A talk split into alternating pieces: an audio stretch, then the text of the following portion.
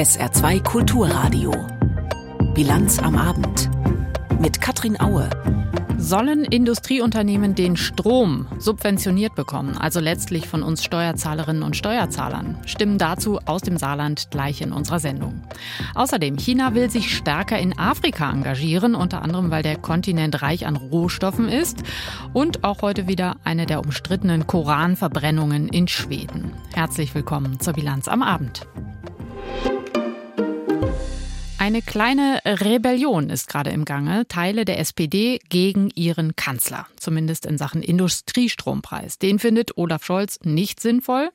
Aus seiner Partei meldet sich aber nun ein Genosse nach dem nächsten zu Wort mit der Forderung nach einer solchen Subvention für Industriebetriebe. Den Druck, der Druck auf den Kanzler wächst also.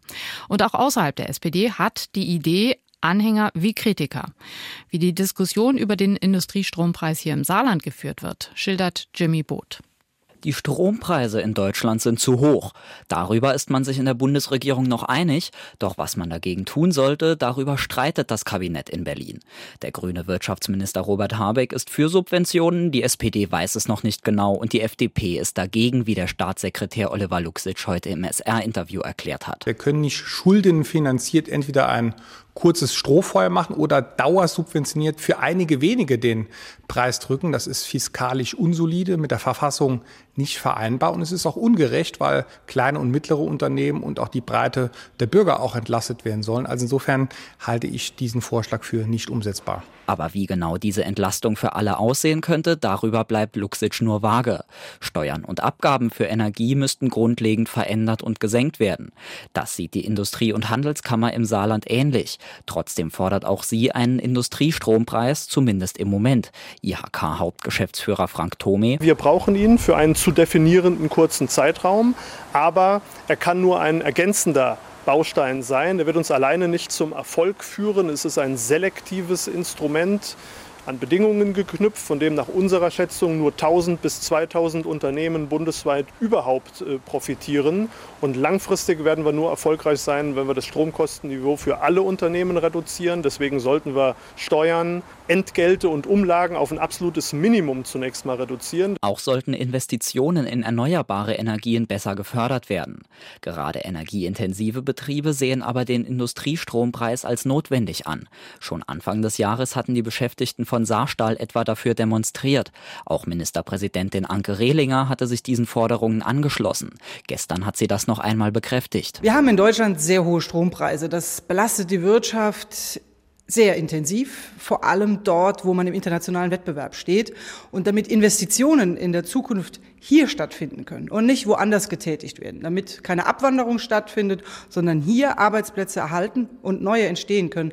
Dafür brauchen wir einen vernünftigen Strompreis. Bis Dezember soll die Bundesregierung nach Ansicht von SPD-Chef Lars Klingbeil über Subventionen für Industriestrom entscheiden. Am Montag steht eine richtungsweisende Entscheidung an. Dann stimmt die SPD-Bundestagsfraktion über ein Konzept ab. Das sieht einen Preis von 5 Cent pro Kilowattstunde für die nächsten fünf Jahre vor. Bundeskanzler Scholz ist allerdings bisher, wie die FDP, gegen einen subventionierten Strompreis. Parallel zur Diskussion über einen Industriestrompreis hat heute das Statistische Bundesamt neue Wirtschaftsdaten vorgelegt.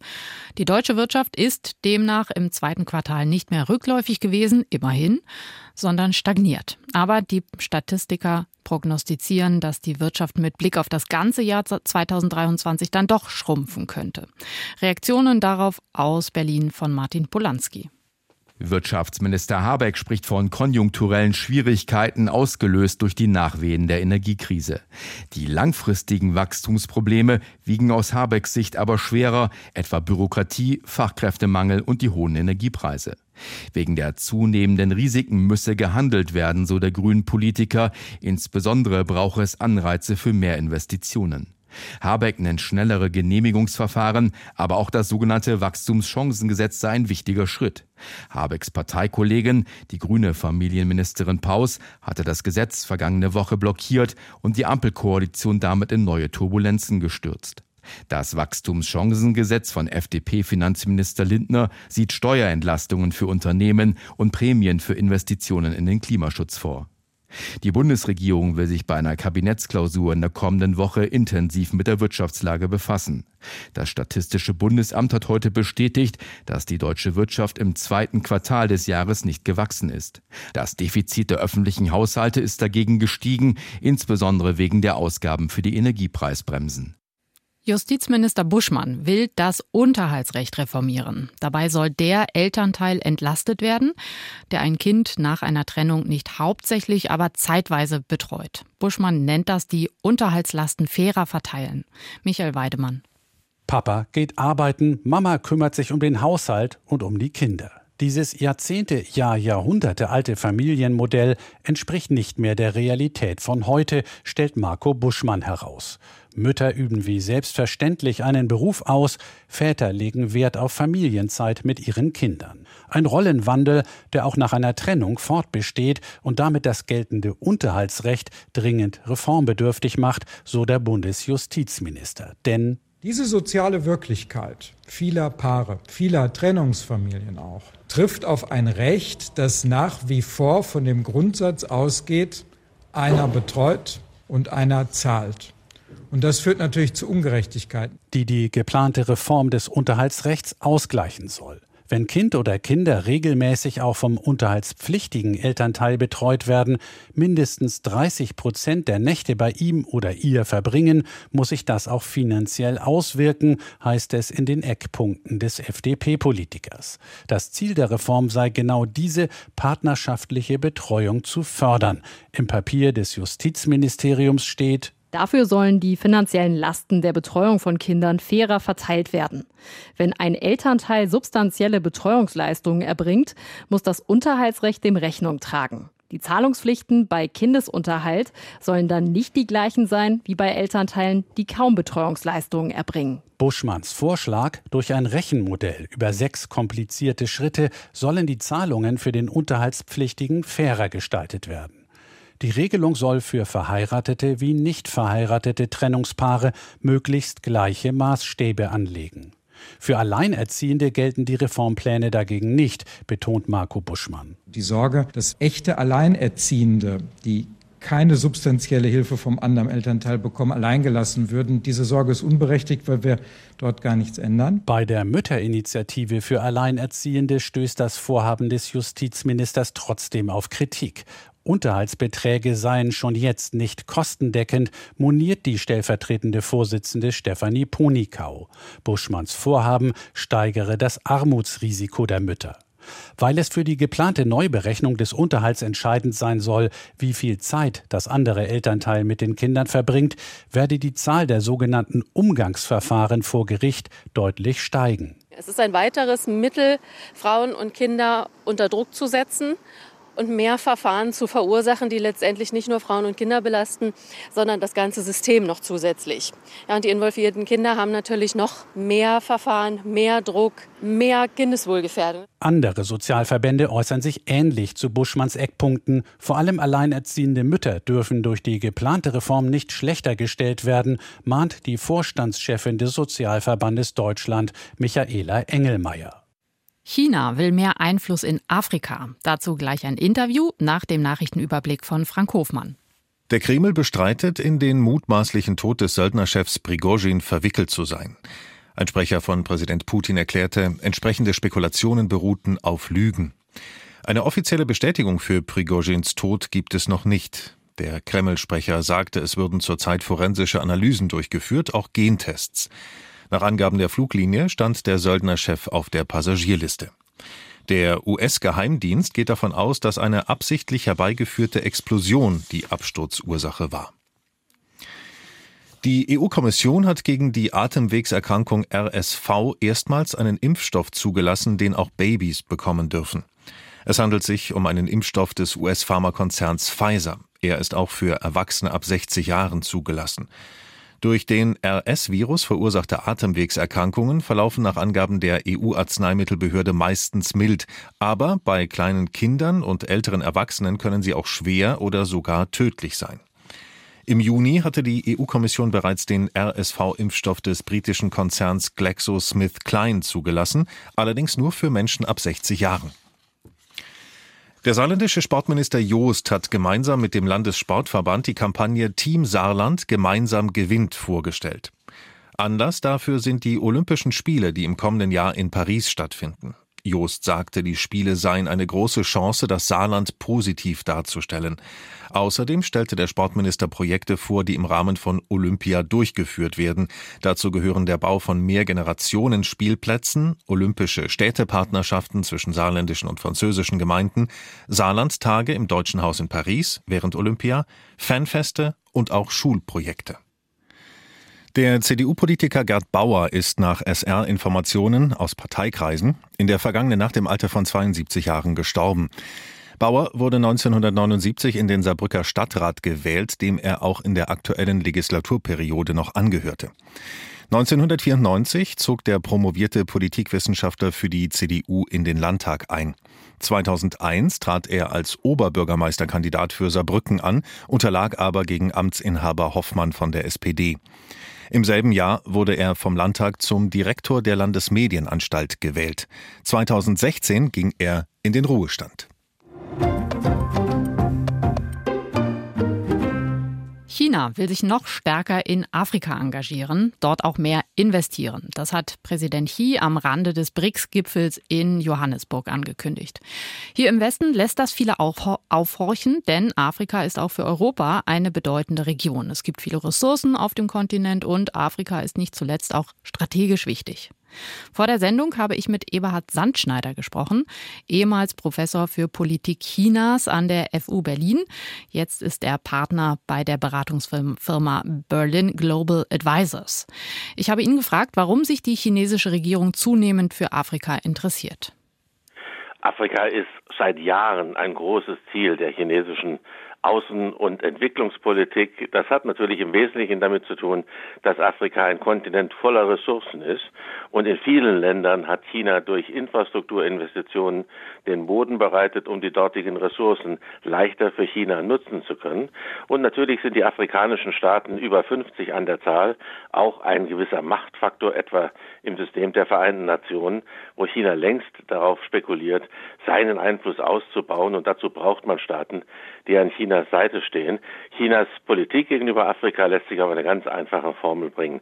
China tut das nicht, um Afrika zu helfen, sondern um China zu helfen. Und das ist der zentrale Unterschied zu unserer Entwicklungspolitik. Hm, bleiben wir mal beim Thema Ressourcen. Was ist das, was äh, China am meisten interessiert?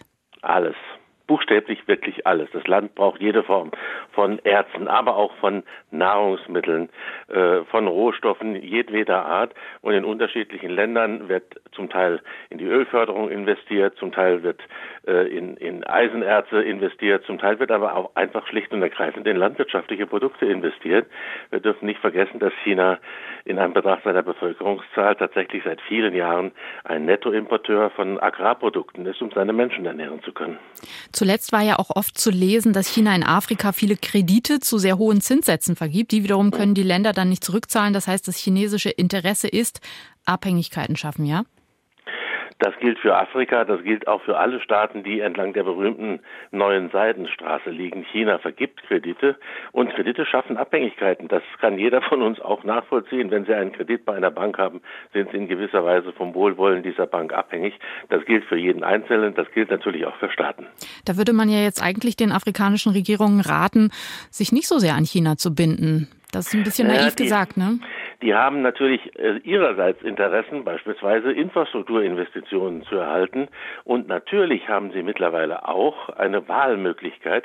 Die war nach 1989 mit dem Zerfall der Sowjetunion einen Augenblick verschwunden. Jetzt ist sie wieder da und auf eine ganz andere Art. Denn China ist ein potenter Wirtschaftspartner. Und vor allen Dingen kommt China aus der Sicht vieler nicht demokratischer afrikanischer Systeme ohne Werte und politische Forderungen im Gepäck. Das ist der große Vorteil Chinas. China investiert ohne Rücksicht darauf, ob es sich um eine menschenverachtende Diktatur oder eine Demokratie eher selten in Afrika zugegebenermaßen handelt. Apropos Diktatur. Vor drei Wochen hat in Niger das Militär hm. geputscht. Jetzt ist auch dort eine Abwendung vom Westen zu sehen, vor allem erstmal von Frankreich, aber insgesamt eigentlich vom Westen. Davon wird China wohl auch profitieren, ja? Das ist noch unklar. Wir sehen es zumindest noch nicht. Und China ist natürlich immer auch ein wenig vorsichtig. In komplett instabile Situationen geht man ungern hinein. Aber wenn Niger sich tatsächlich vom Westen abwendet, dann ist China der geborene Kandidat, äh, um als Ansprechpartner zur Verfügung zu stehen. Und auf die Art und Weise sieht man, wie Stück für Stück der chinesische Einfluss, das ist die eigentliche Zielrichtung der, der Politik von Xi Jinping, steigt. Das beginnt mit Institutionen, die man selber schafft. Äh, vergangene Woche hat der berühmte BRICS-Gipfel stattgefunden und eine mächtige Erweiterung, auch um für uns im Westen problematische Staaten wie etwa den Iran erfahren. Also Schritt für Schritt setzt China seine die Politik seiner Machtausdehnung auf globaler Ebene fort. Das Land ist längst nicht mehr nur mit sich selbst und seiner Wirtschaft beschäftigt, sondern es stellt sich auf als zweiter Pol gegen den, gegenüber den Vereinigten Staaten. Man muss also davon ausgehen, dass wir vor einer neuen Zweiteilung der Welt stehen. Was heißt es denn für Europa, wenn Chinas Einfluss in Afrika immer weiter wächst? Das heißt zunächst einmal, dass der europäische Einfluss zurückgeht und das merken viele, insbesondere staatliche Institutionen. Wenn unsere GIZ nach Afrika geht und mit vollmundigen Worten Werte und Good Governance verkündet, dann drehen die afrikanischen Regierungsvertreter sich um und sagen, das wollen wir nicht, China macht das ohne, wir wenden uns also an China der Einfluss Europas äh, wird zurückgehen, äh, tendenziell. Und man muss fairerweise dazu sagen, Europa hat den schwarzen Kontinent im wahrsten Sinne des Wortes Afrika eigentlich erst entdeckt, als wir vor einigen Jahren festgestellt haben, wie mächtig unsere chinesischen Freunde da längst unterwegs sind. Mhm. Würden Sie so weit gehen, das, was gerade geopolitisch dort passiert, als ein Kampf von Weltmächten um Afrika zu bezeichnen? Ja, wenn es nur um Afrika ginge, müsste man das wahrscheinlich bestätigen. Aber es geht natürlich auch um Lateinamerika. Äh, Brasilien, jetzt kommt Argentinien zu den BRICS dazu. Äh, der Rest der Welt, der nicht westlichen Welt, ist natürlich das Zielobjekt sowohl unserer Politik als auch der chinesischen Politik. Da hat der Wettlauf um Einfluss längst begonnen und im Augenblick macht China Schritt für Schritt einen kleinen Erfolgsschritt nach dem anderen. Der China-Experte Eberhard Sandschneider im Interview mit der Bilanz am Abend auf SR2 Kulturradio. Das hat es noch nicht gegeben. Ein Ex-Präsident der USA muss ins Gefängnis und sich dort wie ein Schwerverbrecher für ein Polizeifoto ablichten lassen. So ist es gestern Donald Trump passiert im Fulton County Jail in Atlanta. Ihm wird Wahlbeeinflussung im Bundesstaat Georgia vorgeworfen. Allerdings, nach wenigen Minuten war Trump schon wieder auf freiem Fuß. Und das besagte Polizeifoto, das weiß der Ex-Präsident jetzt bestens für sich zu nutzen. Dazu der Kommentar von unserer Korrespondentin in Washington, Claudia Sache. Bohrender Blick in die Kamera, betont grimmiger Gesichtsausdruck, gekleidet in den Farben der amerikanischen Flagge, blauer Anzug, weißes Hemd, rote Krawatte. Es wirkt so, als hätte Ex-Präsident Trump auf diesen Moment gewartet. Der sogenannte Mugshot, das Polizeifoto, das gestern von ihm im Fulton County Gefängnis in Atlanta gemacht wurde, hat es auf die Titelseiten der Gazetten auf der ganzen Welt geschafft. Das Bild eines Kriminellen, eines US-Präsidenten, der wegen versuchter Wahlmanipulation angeklagt wird, dieses Bild wird in die Geschichtsbücher eingehen. Aber Trump wäre nicht Trump, wenn er diesen historischen Moment nicht für sich ausschlachten würde. Er legt den Turbogang ein und geht in die Totaloffensive. Damit das Foto wirklich von allen gesehen wird, ist der 77-Jährige dafür zu Twitter, heute X, zurückgekehrt. Der Kurznachrichtendienst war damals sein ultimatives Sprachrohr, bis Twitter Trumps Konto im Januar 2021, kurz nach dem Sturm aufs Kapitol, blockiert hatte. Auch seiner Wahlkampagne wird der Mugshot dienlich sein. Sein Team ist bereits dabei, das Fahndungsfoto für Merchandising-Artikel auszuschlachten, lässt T-Shirts, Kaffeebecher und Bierkühler drucken. Seine Fundraising-Kampagne läuft ebenfalls seit gestern Abend wieder auf Hochtouren. Und unter allem steht seine Botschaft Never surrender, niemals aufgeben. Diese Botschaft hat nun auch ein Bild und wird die Überschrift seiner Wahlstrategie sein. Trump bleibt seinem ewigen Narrativ treu, seinen fortwährenden Behauptungen, dass er politisch verfolgt wird, dass er ein unschuldiges Opfer ist und dass seine politischen Gegner nur verhindern wollen, dass er noch einmal als US-Präsident ins Weiße Haus einzieht. Das Traurige daran, seine Strategie funktioniert. Seine Anhänger glauben ihm seine Mehr von der gestohlenen Wahl. Und nicht nur das, sie wollen, dass er 2024 zum Präsidenten gewählt wird, damit er sich rehabilitieren kann. Und nicht nur seine Hardcore-Basis will das. Nach neuen Umfragen will eine große Mehrheit, rund 62 Prozent der republikanischen Wähler, Trump als ihren Präsidentschaftskandidaten. Selbst seine Parteirivalen halten zu ihm. Bei einer Fernsehdebatte vor zwei Tagen haben sechs von acht Präsidentschaftsbewerbern die Hand gehoben, als gefragt wurde, wer von ihnen Trump weiterhin unterstützt, falls er rechtskräftig verurteilt würde. Ein Zeichen der totalen Unterwerfung. Fakt ist jedoch, in den vergangenen Monaten hat Trump nach jedem Gerichtstermin noch an Popularität gewonnen. Das wird auch diesmal so sein und der Mugshot wird das Seinige dazu beitragen. Die Meinung von Claudia Sache. Heute Mittag wurde in Stockholm wieder ein Koran angezündet. Wie schon mehrfach in den vergangenen Wochen war es der Iraker Salvan Momika. Und er hat noch zwölf weitere solcher Aktionen innerhalb der nächsten drei Wochen bei der Polizei angemeldet. Die Nervosität im Land wächst, denn viele Muslime fühlen sich durch die Verbrennungen ihrer heiligen Schrift zunehmend verletzt, gekränkt oder auch provoziert. Die Terrorwarnstufe wurde mittlerweile erhöht. Die Anschlagsgefahr sei hoch, heißt es von den Behörden. Unsere Korrespondentin Sophie Donges hat sich in Stockholm umgehört. Morgens um 8 Uhr ist die Stockholmer U-Bahn gut gefüllt. Die meisten sind auf dem Weg zur Arbeit. Viele stehen inzwischen mit einem unguten Gefühl in der Bahn. So auch Marie, die von einem der südlichen Vororte zum Stockholmer Hauptbahnhof fährt. Ja, also die Tanken som går man will mehr Ich denke darüber nach, mehr aufmerksam zu sein. Das haben die Behörden uns ja geraten. Man soll zum Beispiel keine Musik mehr hören. Die Terrorwarnstufe wurde kürzlich erhöht. Die Anschlagsgefahr ist hoch. Seid wachsam, so der Rat der Regierung tragt keine Kopfhörer mehr in der Öffentlichkeit. Katharina sitzt am Hauptbahnhof auf einer Bank und wartet auf die nächste Bahn. Sie hat Angst, sagt die Stockholmerin. Ich bin aufmerksamer geworden. Ich wechsle die Waggons manchmal und steige ganz aus, wenn ich mich unsicher fühle. Wenn da einer steht mit einem sehr großen Rucksack zum Beispiel, sich komisch benimmt, es sind die kleinen Sachen, auf die wir achten sollen, habe ich gelesen.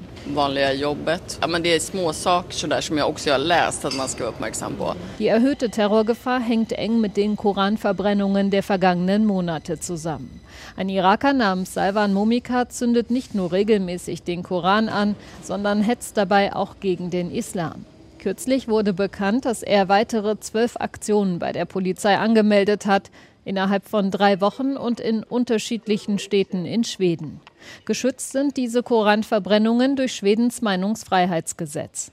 Und auch wenn viele morgens im Berufsverkehr in der Stockholmer U-Bahn sich Gedanken über einen möglichen Anschlag machen, die Meinungsfreiheit einschränken? Lieber nicht, sagt Katharina. Eh, ich bin für die Meinungsfreiheit, aber heilige Schriften sollte man nicht verbrennen. Irgendwas muss man aber machen. Ich habe gelesen, dass es ein anderes Gesetz gibt, das in diesem Fall über die Meinungsfreiheit gestellt werden könnte. Das sollte man anwenden. Doch so einfach ist das nicht. Anfang des Jahres hatte die schwedische Polizei eine Versammlungsanmeldung mit Koranverbrennung abgelehnt. Begründung, Schwedens Sicherheit gerate dadurch in Gefahr. In mehreren Instanzen entschieden Gerichte jedoch, dass diese Herleitung unzulässig sei. Nun denkt die schwedische Regierung darüber nach, das Versammlungsrecht einzuschränken. Etwa so, dass Koranverbrennungen an andere Orte verlegt werden könnten und zu anderen Zeiten stattfinden müssen.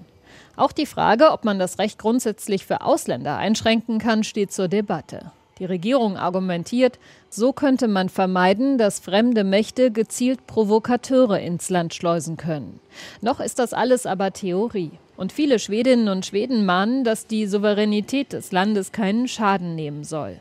Auch die Stockholmerin Marie sieht das so. Wenn man gegen eine Religion oder Volksgruppe hetzt oder eine Regenbogenfahne verbrennt, dann finde ich das nicht in Ordnung. Aber ich kann auch verstehen, dass die Regierung nicht einfach ein Gesetz schaffen kann und das verbietet. Denn dann würden andere Länder Schweden ihre Meinung aufdrücken, was erlaubt sein darf und was nicht. In Dänemark sieht man das übrigens anders. Die Regierung hat ein Gesetz präsentiert, das das Anzünden heiliger Schrift Zuschriften künftig unter Strafe stellt. Kinderpornografie, Terrorpropaganda oder Angebote mit gefälschten Markenschuhen. Das Internet ist voll von illegalen Inhalten. Die großen Internetplattformen sollen künftig schärfer dagegen vorgehen, was auf ihren Seiten passiert. Das sieht das neue EU-Gesetz über digitale Dienste vor, das heute in Kraft getreten ist. Matthias Reiche schildert, für welche Unternehmen die neuen Regeln gelten.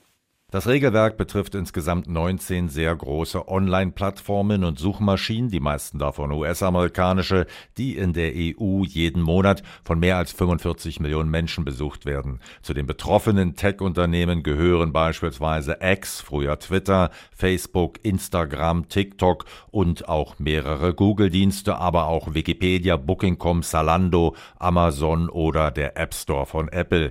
Die Unternehmen haben nun vier Monate Zeit, die Vorgaben Der EU umzusetzen. Sollten sie das nicht tun, droht ihnen eine Strafe von bis zu sechs Prozent des weltweiten Jahresumsatzes. Große Tech-Unternehmen sollen also an eine etwas kürzere Leine genommen werden. Sie müssen künftig schärfere Regeln befolgen. Plattformen und Suchmaschinen sollen illegale Inhalte auf ihren Seiten nun schneller entfernen als bisher. Bei diesen illegalen Inhalten geht es beispielsweise um Kinderpornografie, Terrorpropaganda oder Hassrede. Auch soll es für Nutzer einfacher werden, solche Inhalte zu melden. Außerdem sollen die Internetriesen illegale Beiträge nicht nur schneller löschen als bislang, sondern sie müssen der EU-Kommission künftig auch einen detaillierten, regelmäßigen Risikobericht geben, beispielsweise ob einige Angebote aus ihrer Sicht die Gewaltbereitschaft fördern oder die Meinungsfreiheit untergraben und sie müssen dabei auch offenlegen, welche Beiträge sie gelöscht haben. Wenn es einen Skandal gibt, egal ob in Politik, Wirtschaft oder Sport, folgt typischerweise die Meldung XY tritt zurück. Im Fall des spanischen Fußballbosses Luis Rubiales ist das Gegenteil der Fall. Nachdem er kürzlich eine Fußballnationalspielerin bei einer Siegerehrung total übergriffig auf den Mund geküsst hatte, war natürlich alle Welt davon ausgegangen, dass er heute seinen Rücktritt verkünden würde. Aber weit gefehlt.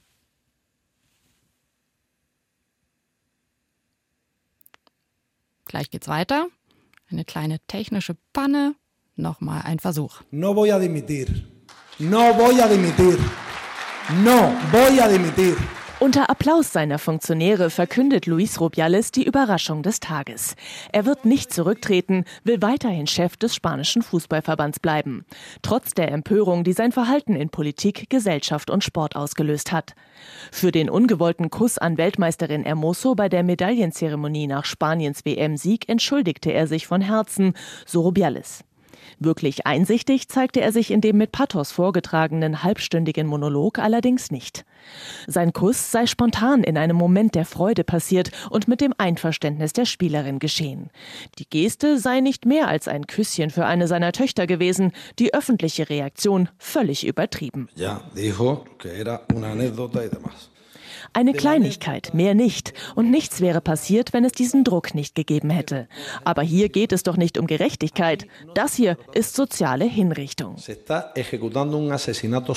Kussgate hatte einen Sturm der Entrüstung ausgelöst. Sogar Mitglieder der geschäftsführenden Regierung hatten Rubiales zum Rücktritt aufgefordert. Auch der geschäftsführende Ministerpräsident schaltete sich in die Debatte ein. Der Weltfußballverband FIFA eröffnete ein Verfahren. Völlig ungerechtfertigt findet das Rubiales Rubiales und holt zum Gegenschlag aus. Diesem falschen Feminismus geht es nicht um Gerechtigkeit oder Wahrheit, so Rubiales. Hier geht es darum, mich hinzurichten, sich eine Medaille anzustecken und zu sagen, wie fortschrittlich man ist. Aber so kommen wir nicht weiter. Im Gegenteil. Tagelang hat man uns nicht mal zur Weltmeisterschaft gratuliert. Sie haben von Anfang an versucht, mich auszuschalten Rubiales Worte haben in Spanien große Empörung ausgelöst. Führende Politiker zeigen sich entsetzt. Rubiales habe nichts verstanden, schrieb die geschäftsführende Vizeregierungschefin Yolanda Diaz auf Ex, vormals Twitter. Sie forderte, er müsse sofort zurücktreten und dem Land weitere Peinlichkeiten ersparen. Der Leiter von Spaniens oberster Sportbehörde kündigte an, seine Institution werde nun gegen Rubiales vorgehen. Man werde die Anzeige beim Sportgerichtshof beschleunigen. Nosotros iniciamos los trámites para a iniciativa propia que el Consejo Superior de Deportes eleve una denuncia razonada ante el Tribunal Administrativo del Deporte. Mehr noch, die Behörde prüft derzeit eine einstweilige Verfügung, um Rubiales vorzeitig des Amtes zu entheben. Das spanische Fußball-Kuss-Gate. Anna Mund hat berichtet. Zum Wetter im Saarland. Am Abend und in der Nacht ziehen teils gewittrige und kräftige Regengüsse übers Land. Morgen lockert es dann wieder auf und es scheint viel die Sonne. Es bleibt weitgehend trocken bei Temperaturen von maximal 21 bis 23 Grad. Das war die Bilanz am Abend. Mein Name ist Katrin Aue. Tschüss.